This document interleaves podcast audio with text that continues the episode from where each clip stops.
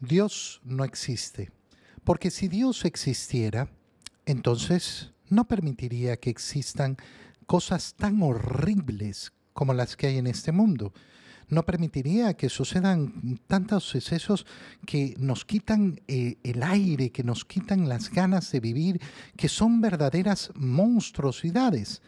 Esto es lo que sostienen muchas personas y con este argumento pretenden negar la existencia de Dios, negar que Dios existe porque existe el mal.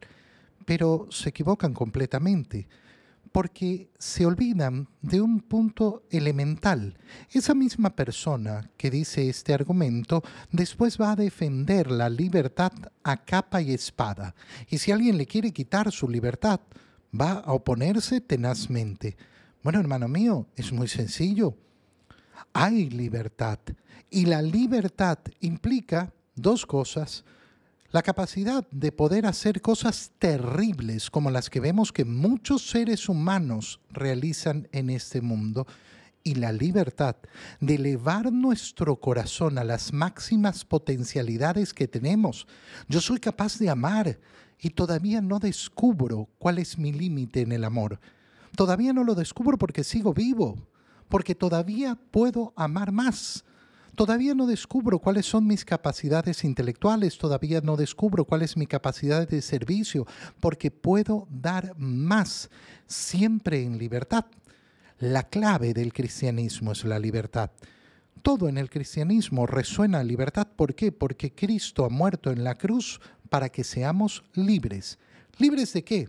A través de la predicación del Evangelio nos ha querido liberar del error, de la falsedad, de la apariencia de este mundo.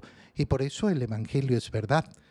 A través de su muerte en la cruz nos ha querido liberar de la, eh, del pecado que cada uno de nosotros comete. Y a través de esa liberación del pecado nos ha querido liberar de la consecuencia peor del pecado que es la muerte a través de la resurrección en el último día. Por eso el Señor nos invita vengan a mí. Vengan a mí los que están cansados, los que están fatigados, los que están agobiados por la carga de este mundo, los que no comprenden. Ay, pero ¿por qué hay tanto mal? Ven a mí, yo te voy a aliviar, yo te voy a dar verdadero alivio. Pero esa es una invitación que nos hace el Señor, porque Dios no obliga a nadie. Cada uno de nosotros en libertad tiene que tomar la decisión. Yo voy a aportar al mundo con más falsedad, con más engaño. Yo voy a aportar al mundo con más maldad. Yo voy a aportar al mundo con más negligencia, con más sufrimiento. O voy a decidirme a vivir la libertad de Cristo para amar más. Es mi decisión. Para eso soy libre.